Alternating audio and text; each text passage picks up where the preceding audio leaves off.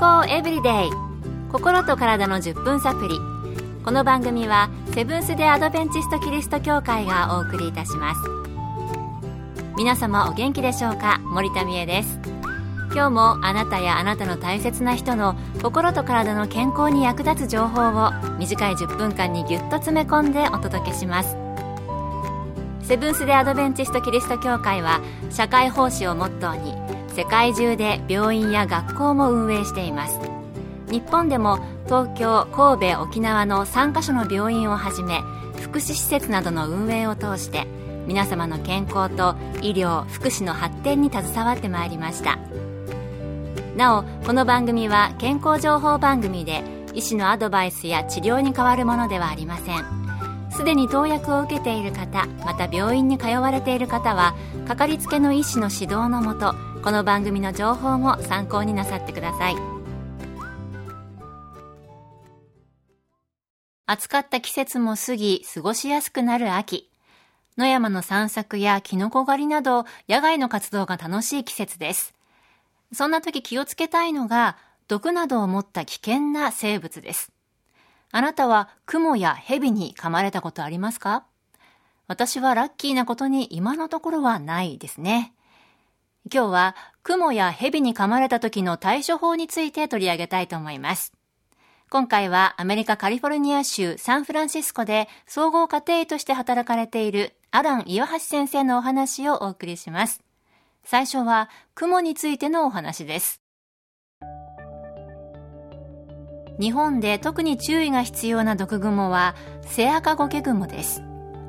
本来日本では生息していなかったのですが、オーストラリア原産のヒメグモ科に分類される有毒な小型グモの一種のようです。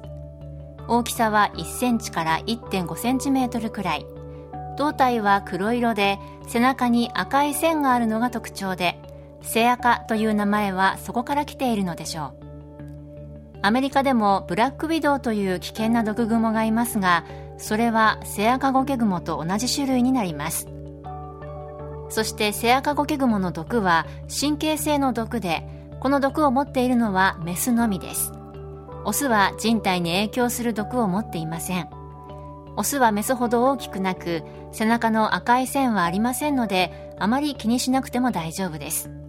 しかしメスに噛まれると針で刺されたようなチクッとした痛みから痛みがだんだんひどくなります。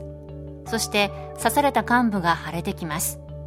ひどくなると頭痛、腹痛、胸の痛みを伴うこともあります。噛まれたらすぐに患部を流水や石鹸水で洗ってください。治療は症状の程度によって変わってきますので、すぐに医師に診てもらうと良いでしょう。ひどい時には毒に対する血清を使うこともあります。日本では結構最近ですが、1995年に初めて大阪で発見されて、その後、いくつか港のある場所などでも発見され、大騒ぎをしていましたけれども、今ではかなり多くの都道府県で確認されているようです。まだ私は実物を野生で見たことはないんですけれども、気をつけたいと思いますね。健康エブリデイ心と体の10分サプリこの番組はセブンス・デ・アドベンチスト・キリスト教会がお送りしています。今日は雲や蛇に噛まれた時の対処法についてアメリカカリフォルニア州サンフランシスコで総合家庭として働かれているアラン岩橋先生のお話をお送りしています。前半はセアカゴケグモでしたが今度は蛇についてです。日本でよく知られている毒蛇はマムシです。マムシはもともと中国や韓国に生息していたようです。マムシは沖縄を除く日本の全土に分布しており、春から秋、特に7月から9月に多く見られるようです。湿地や川、用水路がある田んぼや畑、農道、藪に多く生息しています。マムシの毒は混合された毒で、神経性の毒によって麻痺が現れるだけでなく他の毒によって出血しやすくなります。症状としては噛まれてから数分後に焼けるような激しい痛みがあり筋肉が硬直します。そして筋肉のダメージにより尿が濃くなります。その後筋肉が衰弱し麻痺を起こします。そして出血しやすくなります。さらに噛まれた部分が腫れて紫色になっていきます。重症になると筋肉の壊死を起こし吐き気頭痛発熱めまい意識混濁視力低下しびれ血圧低下急性腎不全による頻尿血尿が起こることもあります。噛まれたらまず傷口を洗うことが大事です。傷口を口で吸ったりきつく縛ったりすると違う問題を起こすので避けてください。そして救急車を呼ぶか最寄りの医療施設を受診してください。治療には血清を使いますがこれも症状によるので家で治療しようとせずに病院で経過を観察しながら治療をしていくことが大切です。病院では毒の対処のための血清の他に点滴や痛み止めなども同時に使用します。毒蛇に噛まれたら傷口より心臓に近い部分をきつく縛って毒を口で吸い出す。私も聞いたことあったんですけれども違うんですね。他の問題を起こす場合があるのでまず傷口を洗って病院に行くことが大切だということでした。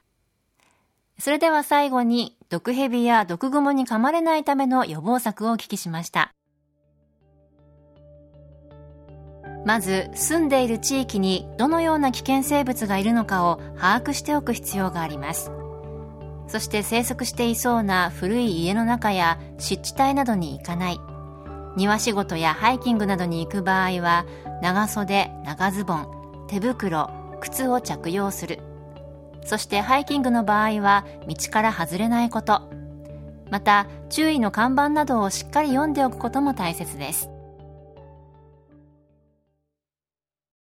それぞれの地域に生息する危険な生物、知っておく必要がありそうですね。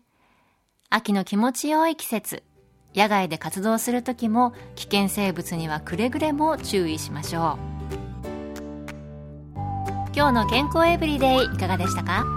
ここで千葉キリスト教会があなたに送る世界の100歳人から学ぶ元気で長生き健康セミナーのお知らせです10月16日がストレス編17日は交流編。ストレスとの上手な付き合い方と交流の大切さをご一緒に学んでみませんか？時間は午後1時30分から。会場はセブンス・デ・アドベンチスト千葉キリスト教会。講師は看護師の山室敦さんと理学療法博士のケイティ山室さん。入場は無料です。詳しくは千葉協会健康セミナー。千葉協会健康セミナーで検索。また各地の教会で健康セミナーが開催されます。詳しくは番組ブログをご覧ください。健康エブリデイ。心と体の10分サプリ。この番組はセブンス・デ・アドベンチスト・キリスト教会がお送りいたしました。それではまた。Have a nice day!